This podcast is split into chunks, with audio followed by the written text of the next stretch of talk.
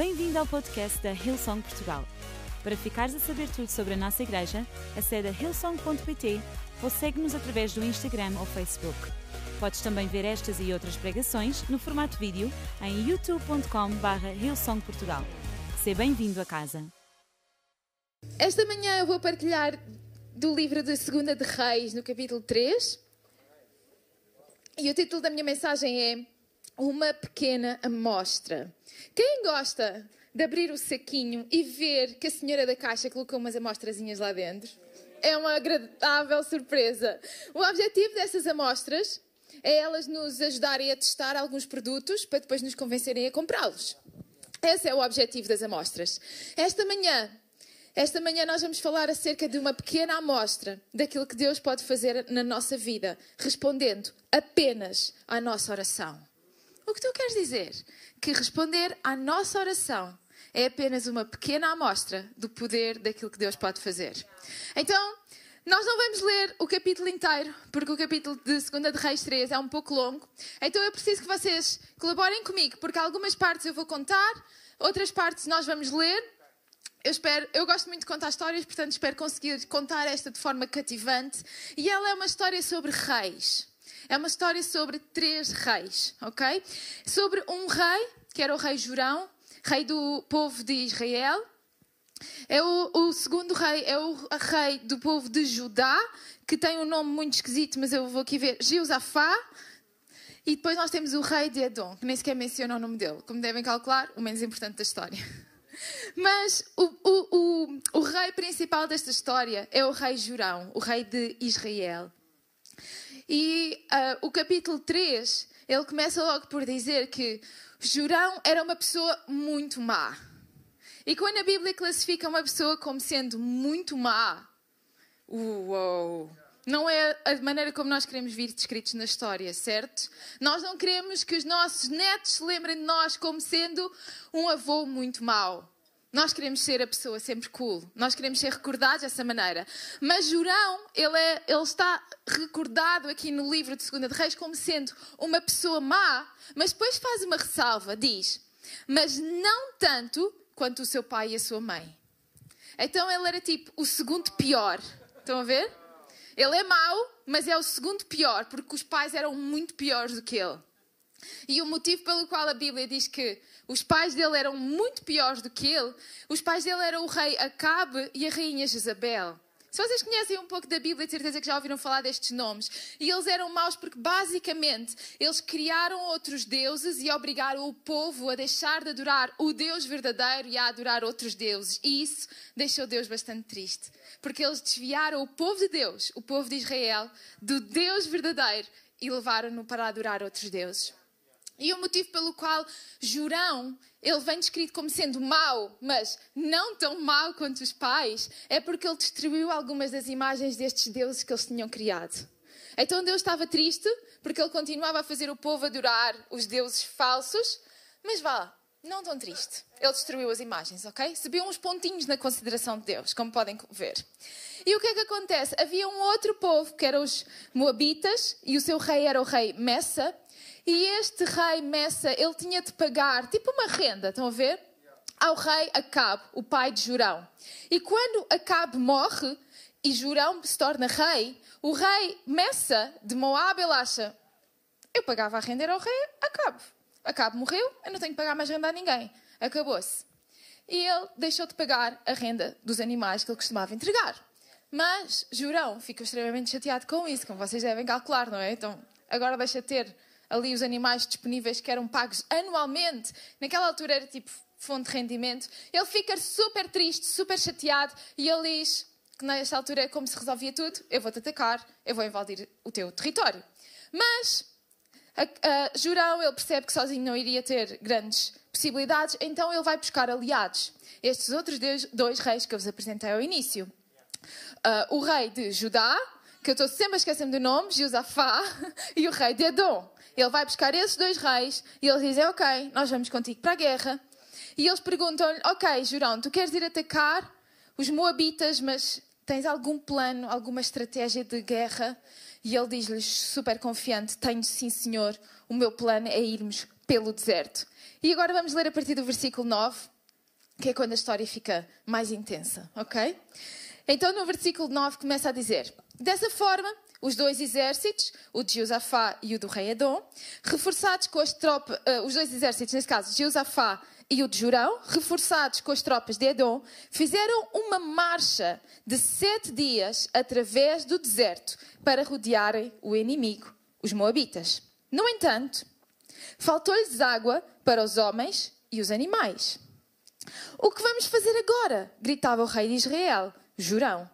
O Senhor trouxe-nos aqui para sermos derrotados pelo rei de Moabe. Josafá perguntou: ah, Não há nenhum profeta do Senhor entre a nossa gente? Se houvesse, saberíamos o que fazer. Um dos oficiais do rei de Israel respondeu: Ah, Eliseu! E acrescentou: Era assistente de Elias. Josafá respondeu: É o homem de que precisamos.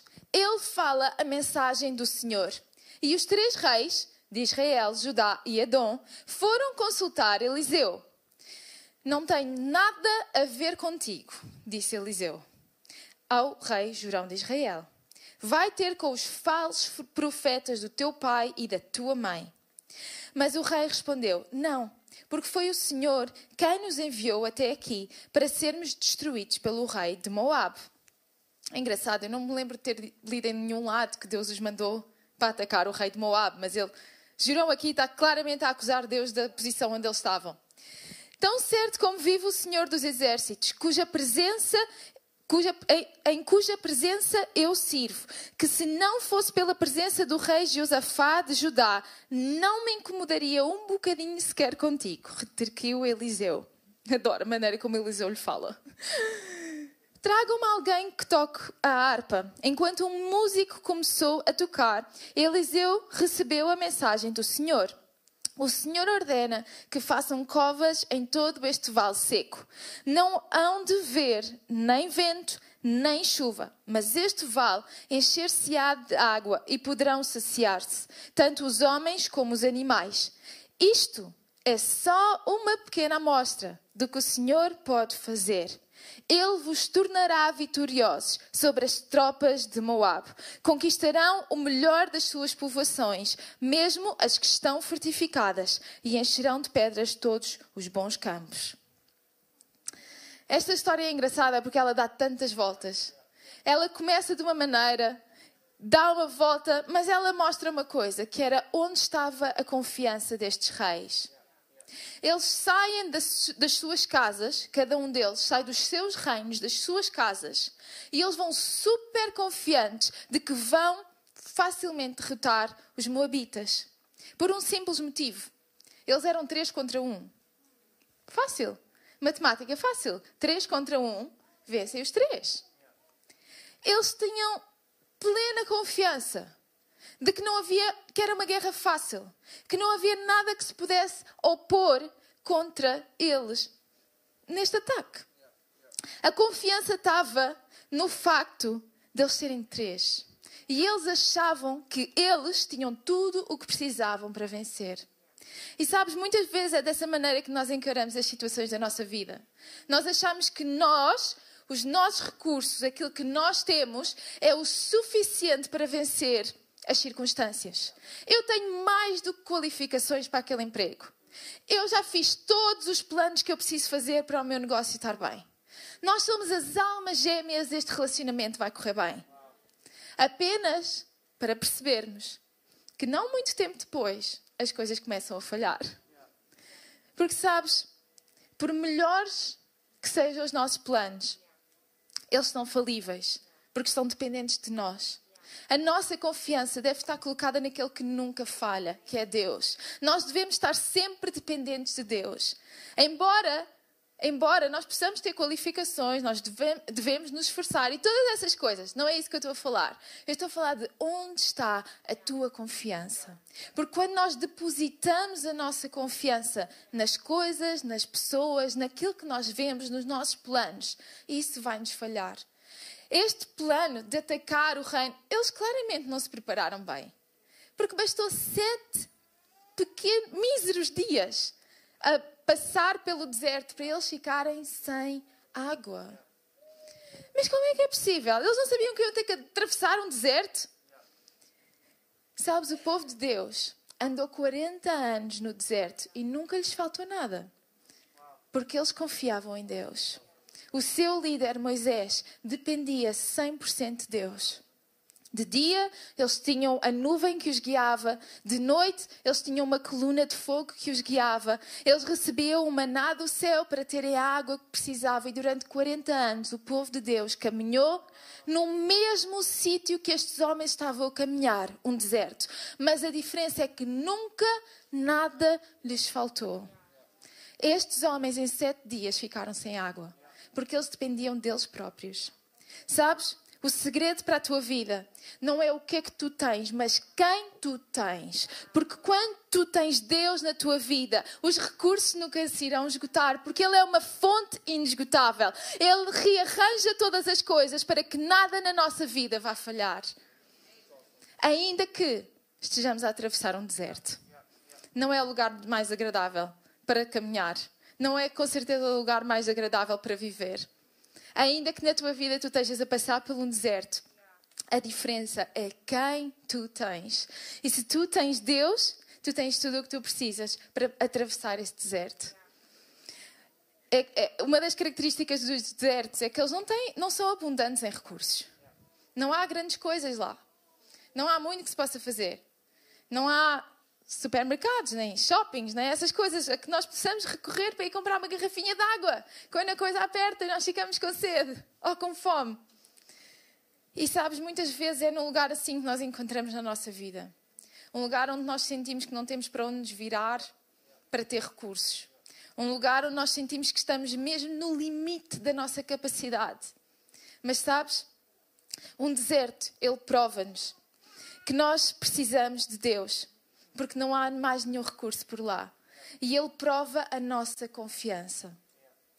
E eu, o objetivo disso é levar-nos para mais perto de Deus e ajudar-nos a depender mais dele na nossa vida. Então, se nesta manhã te encontras num momento complicado, quase que possamos, podemos usar a analogia do deserto,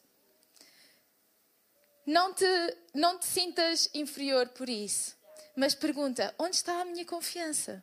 Será que tudo isto pelo qual eu estou a passar é apenas para testar a minha confiança e me ajudar a colocar a minha confiança naquele que não me vai faltar, aquele que é o recurso que eu preciso, num sítio onde eu não tenho mais nada, mas se eu tenho Deus, eu estou seguro e eu posso atravessar este momento. Amém? É engraçado que Jurão, como eu vos expliquei ao início, ele não acreditava em Deus. Ele acreditava nos deuses que os, que os pais dele tinham criado. Mas no, no versículo 10, quando a coisa dá para o torto, quando eles não têm água para os homens e para os animais, e falta de água é falta de vida, eles tinham os dias contados, iam ter que voltar para trás, parar o, o, o ataque que eles tinham planeado. É engraçado que Jurão apressa-se a culpar Deus. Ele diz: Mas e agora o que é que vamos fazer? A Bíblia diz que ele começa aos gritos: E agora o que é que vamos fazer? Quando estamos desesperados, começamos a gritar. Pelo menos lá em casa é assim. Mas o que é que vamos fazer? Porquê é que Deus nos trouxe aqui? Ele nem acreditava em Deus. Mas porquê é que Deus nos trouxe aqui? E é engraçado que Josafá, um dos aliados dele, ele lembra-se: será que por acaso nós temos profetas entre o povo? Será que nós temos alguém que fale da parte de Deus e que nos possa trazer, não sei, uma palavra que nos ilumina aqui neste momento. E sabes, Jurão, no momento em que a coisa aperta, ele acha que o problema deles, o facto de estarem no deserto sem água, é o que os afasta de Deus. Enquanto Josafá acha que o facto de estarem no deserto sem água é o motivo para os aproximar de Deus. Nós, perante as mesmas circunstâncias, podemos ter estas duas atitudes. Sabes, o teu problema pode ser a tua razão para te afastares da igreja ou pode ser um motivo para tu te aproximares mais da igreja. O mesmo problema, a mesma circunstância e os dois têm uma postura diferente. Jurão diz: Estamos no deserto, mas porquê é que Deus nos trouxe para aqui? Mas eu não acredito, mas o que é que se passa com Deus? Porquê é que Ele nos trouxe aqui para morrer? Enquanto Josafá diz: E se nós fôssemos ouvir alguém que traz uma palavra da parte de Deus? para nos ajudar a resolver este problema. E sabes, isto fala acerca de quem são os nossos aliados, os nossos amigos. Porque eles podem nos ajudar a nos aproximarmos de Deus ou a nós lhe virarmos as costas. Porque a vida vai sempre ter estes momentos em que testa a nossa confiança, testa onde é que está o nosso coração, que nos vai testar. E não tem nenhum problema. Se nós utilizarmos isso para nos aproximarmos de Deus. E sabes, este é o tipo de pessoas que devem ser os nossos aliados e que nós devemos ter ao pé de nós. Este tipo de, como o rei Josafá. E é engraçado que é uma das pessoas da tribo de Jurão que diz, que fala de Eliseu, que lhes sugere irem falar com Eliseu. E se vocês conhecem a história, e aliás, se mesmo que não conheceram, já perceberam que Eliseu foi tipo super mal-humorado, ok? Ele era o profeta de Deus, mas quando Jurão lhe aparece à frente, ele diz: uh, Eu não tenho nada a ver contigo, eu não quero falar contigo. Se não fosse por Jeosafá, eu nem sequer te ia responder. E este também prova o ponto que os homens e as mulheres de Deus podem ser mal feitio, ok? Estou a brincar.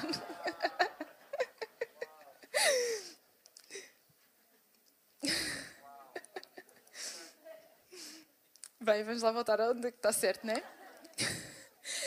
As pessoas que nós temos à nossa volta. Esta foi uma grande reviravolta que vocês não estavam à espera. Muitas vezes as pessoas que simpatizam com a nossa ofensa não são aquelas que nos vão ajudar a aproximar de Deus.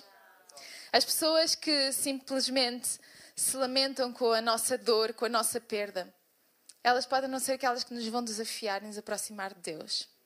Procura aqueles que te vão dizer, mesmo que tu não queres ouvir nos momentos mais difíceis. Jurão não queria ouvir falar sobre Eliseu, porque Eliseu diz que ele era assistente de Elias. E Elias e os pais de Jurão, eles tinham chocado de frente, tipo, eles tinham lutado à grande por causa dos tais profetas que os pais de Jurão tinham levantado. Eles tipo, tinham tido altas discussões. E Eliseu, ele era o assistente de Elias. Ele sabia o que é que os pais de Jurão tinham feito com Elias. E agora ele, que viu o que é que eles fizeram com o outro, tem ali Jurão à frente dele. É tipo as segundas gerações a enfrentarem-se. E, e, e, e, o profeta, ele é super duro com Jurão. Ele é duro com ele. Ele não é tipo, mega simpático, mas era aquilo que eles precisavam, era ir ter com o profeta. E sabem, Jurão naquele momento, ele teve que ter humildade para caminhar até Eliseu. O homem que era contra a família dele e que eles não gostavam, mas naquele momento ele percebeu. Josafá estava a propor-lhe falar com o profeta, era a única solução que eles tinham. E sabes, às vezes, tu viras costas a Deus e o caminho de retornar a casa é um caminho que envolve humildade. Mas deixa-me dizer-te, é o caminho que te devolve ao sítio certo. Não tenhas problema de fazer esse caminho. Dizer, eu tomei as minhas próprias decisões. Talvez isto já é uma história longa que vem dos antepassados e de mais dos antepassados. Mas há um caminho que eu posso tornar a página. Eu posso contar uma história diferente daqui para a frente. E basicamente essa é a postura de Jurão ao ir ter com Eliseu. E sabes, é uma postura de humildade, mas é uma postura que te leva para mais perto de Deus que é aquele que tu precisas. E é engraçado que Jurão aceita ir ter com Eliseu, embora ele não acreditasse no rei que Eliseu servia. Mas Jurão ouve aquilo que Eliseu lhe diz. Eliseu diz que para eles vencerem, eles vão precisar de voltar ao deserto e cavar covas. E esse não é um trabalho muito agradável de fazer no deserto, quando tu já estás desidratado e com fome, depois de caminhar sete dias. Então era do género, Eliseu, será que tu podes trazer aqui uma palavra do Senhor um bocadinho mais agradável? Porque esta, eu não sei sequer se o exército vai querer fazer isto. Mas sabes, os três reis, eles percebem. Nós não temos mais nada onde nos agarrar nós apenas temos esta palavra que Eliseu trouxe da parte de Deus. E sabes, tantas vezes esta palavra é a única coisa que nós temos a nos agarrar, é a única promessa que nós temos para a nossa vida. Mas agarra-te a ela e nunca duvides, mesmo que seja difícil, mesmo que envolva uma volta de 180 graus no rumo da tua vida. Ela é a direção que tu precisas para teres um futuro diferente. Eu ia convidar a banda a subir novamente. E é engraçado que eles fazem conforme Eliseu lhes diz. Eles não acreditavam no Deus de Eliseu. Eu acho isto extraordinário. Não sei. Não sei se vocês já tiveram aqueles colegas que não acreditam em Deus, mas quando estão aflitos vos pedem para orar. É tipo a mesma coisa. Estão a ver? Eu, é igual. Para mim é igual. Mostra o poder da nossa fé. Mesmo que as pessoas não concordem connosco, mostra o poder da nossa fé. Eles vão, eles cavam os poços. Eu gostava que vocês depois lessem o capítulo 3 em casa. É tipo brilhante. E sabem, aqueles poços eles bebem água, os homens bebem água, os animais bebem água. E Deus diz-lhes: responder à vossa oração de precisarem de água é só uma amostra do que eu posso fazer porque eu não quero apenas saciar a vossa sede, eu quero trazer-vos a vitória. E aqueles poços, eles encheram-se de água. E depois pela manhã, os moabitas ao olhar, eles parecia que os poços estavam era cheios de sangue. E eles entraram em pânico e acharam que os reis, os três reis tinham virado uns contra os outros, se tinham matado uns aos outros. E os moabitas acharam que estava ganho. E eles conseguiram vencer dessa maneira. Foi desconfortável cavar aqueles poços mas eles saciaram a sua sede e Deus acrescentou ainda mais, porque foi a vitória que eles não sabiam como é que a iam conseguir ter. Sabes, responder à tua oração é apenas uma amostra daquilo que Deus quer fazer na tua vida. Curar a tua doença é uma amostra daquilo que Deus tem para ti. Dar uma reviravolta ao teu emprego é uma amostra do que Deus tem para ti. Reconciliar o teu casamento é uma amostra do que Deus tem para ti. Ajudar-te no próximo teste é uma amostra daquilo que Deus tem para a tua vida. Será que tu consegues persistir? No caminho da fé e ver aquilo que vem mais à frente, confiar em Deus, mesmo quando é desconfortável e tu tens que cavar potes no deserto, mesmo quando tu não vês nem vento, nem água, nem chuva, nem nada que se pareça, mas Deus está contigo, coloca a tua confiança nele, aproxima-te dele, porque nada te vai faltar.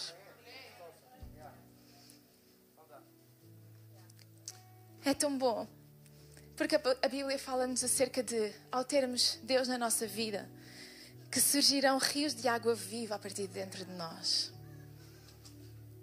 Os rios de água viva que trazem a vitória, que trazem saciedade, que trazem a paz, que acalmam a nossa alma quando passamos por um deserto, quando passamos por dificuldades. Esta história é confusa, tem muitos reis, muitos nomes estranhos, mas ela tem uma lição brilhante se nós confiarmos em Deus, se nós utilizarmos o nosso problema para nos aproximarmos de Deus e se nós não vacilarmos na nossa fé, a resposta à nossa oração é uma amostra do que Deus ainda tem para fazer conosco. Será que eu vos posso convidar a ficar em pé nesta manhã?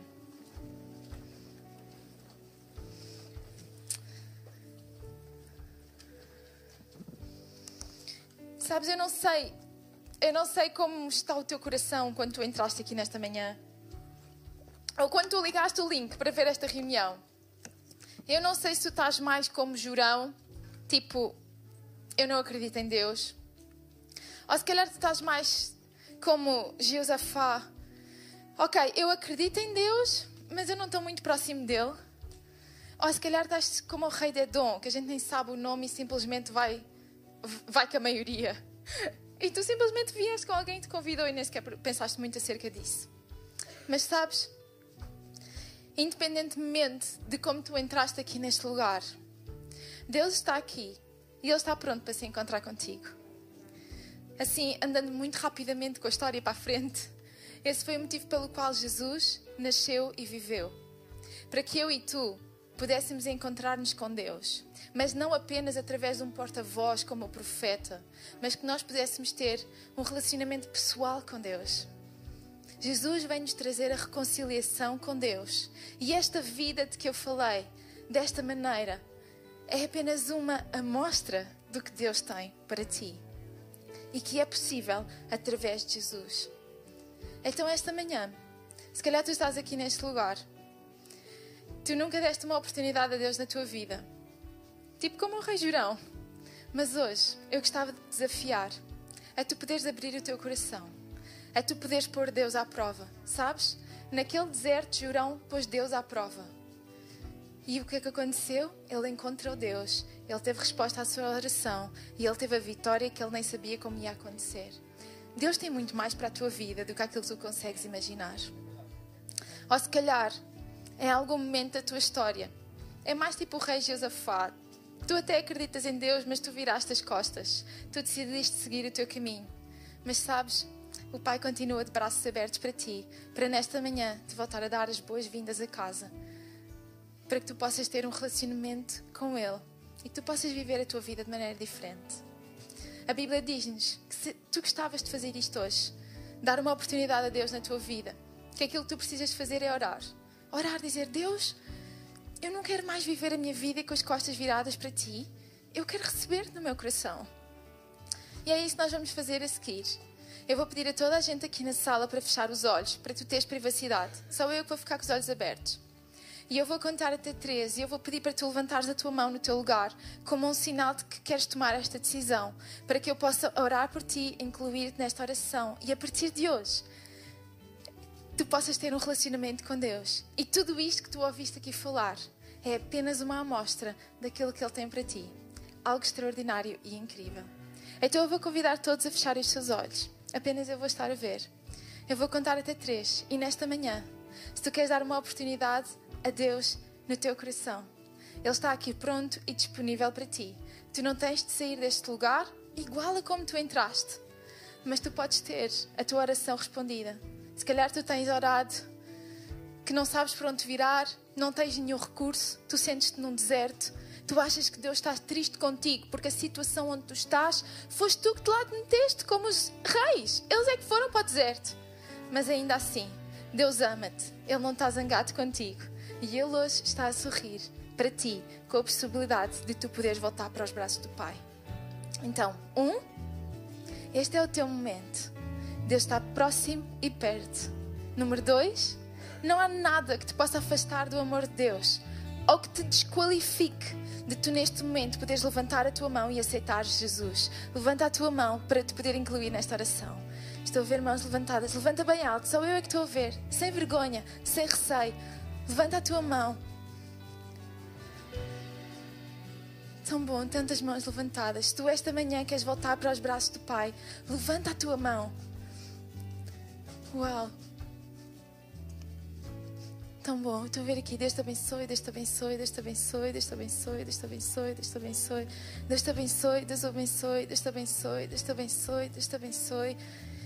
Uau! Vocês podem baixar as vossas mãos? Nós vamos fazer esta oração. Eu vou te convidar a tu repetires. A tu repetires comigo do fundo do coração. E enquanto igreja, nós somos uma família e por isso vamos fazer esta oração também contigo. Então digam depois de mim. Hoje eu abro o meu coração e recebo Jesus Cristo como o meu Salvador. A partir de hoje, eu sou um filho de Deus. Os meus pecados estão perdoados e eu tenho uma vida diferente. Ajuda-me a encontrar nesta casa uma família. Ajuda-me a ler a tua palavra e a aplicar na minha vida. Obrigada, porque tu me amas independentemente do meu passado. E tens um futuro de paz e propósito para mim. Em nome de Jesus eu oro. Amém. Podemos dar uma salva de palmas a estas pessoas nesta manhã?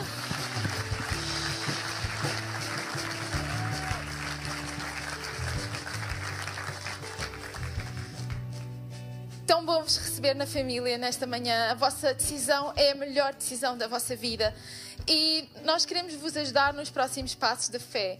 Vocês não têm que fazer esta jornada sozinhos. Então, ao saírem, ou por esta porta aqui do vosso lado direito, ou pela vossa, porta do vosso lado esquerdo, ali no hall de entrada, há ali um stand azul que diz próximos passos, e há voluntários com uma t-shirt preta que diz aqui para servir.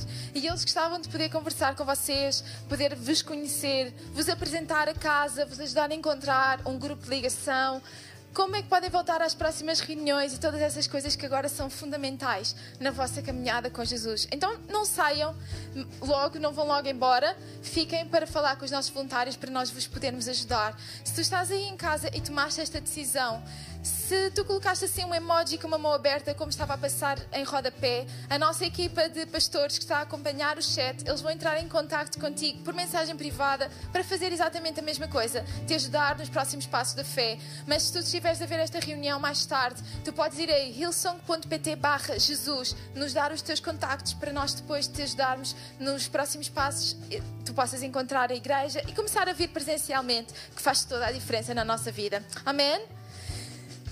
Eu, eu espero que esta mensagem esta manhã vos tenha abençoado. E deixem-me só deixar-vos com mais um pensamento. Antes, do, antes de Eliseu ele dar a palavra aos reis e lhes dizer o que eles tinham que fazer, ele pediu um músico, um arpista, para tocar. E à medida que a música foi tocada, ele sentiu a presença de Deus chegar e foi assim que ele ouviu a voz de Deus. Sabes, este tempo de louvor que nós temos aqui, ele não é apenas a abertura da reunião, ele não é apenas a primeira parte para depois o pregador que vem a seguir. Ele é o momento em que nós começamos a ouvir Deus. E a partir da primeira nota que é tocada, Deus está a falar neste lugar. E eu vou pedir à banda, nós ainda temos alguns minutos, para voltar a tocar. E eu ia desafiar a tu utilizares esta música e fazeres como o profeta Eliseu, utilizares o som da música, a letra da canção, para tu poderes ouvir Deus a falar contigo. E durante a semana, quando estiver difícil e tu não souberes como buscar a Deus, põe uma música de louvor e adoração. Aproveita a sua presença através da música, porque Ele está sempre pronto para falar connosco. Então, será que podemos fechar os nossos olhos? Será que podemos levantar as nossas mãos e mais uma vez adorar a Deus esta manhã? Tudo que tenho rendido a ti.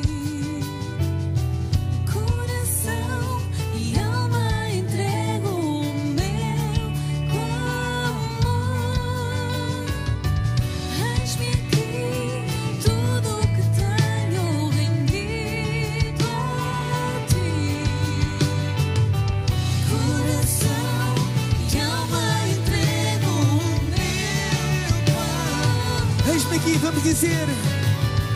Eis-me aqui, tudo que tenho rendido a ti. Coração e alma entrego o Mais uma vez, vamos dizer: Eis-me aqui. Eis-me aqui,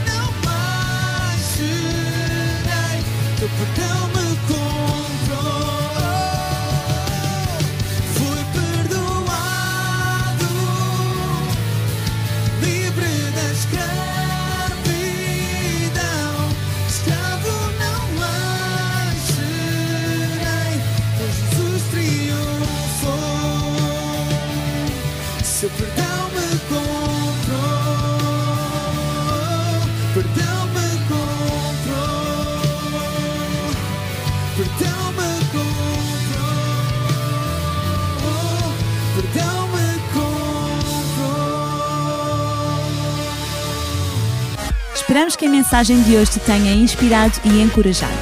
Se tomaste a decisão de seguir Jesus pela primeira vez, acede a hillsong.pt Jesus para dar o teu próximo passo. Te lembramos que podes seguir-nos no Facebook e Instagram para saber tudo o que se passa na vida da nossa igreja. O melhor ainda está por vir.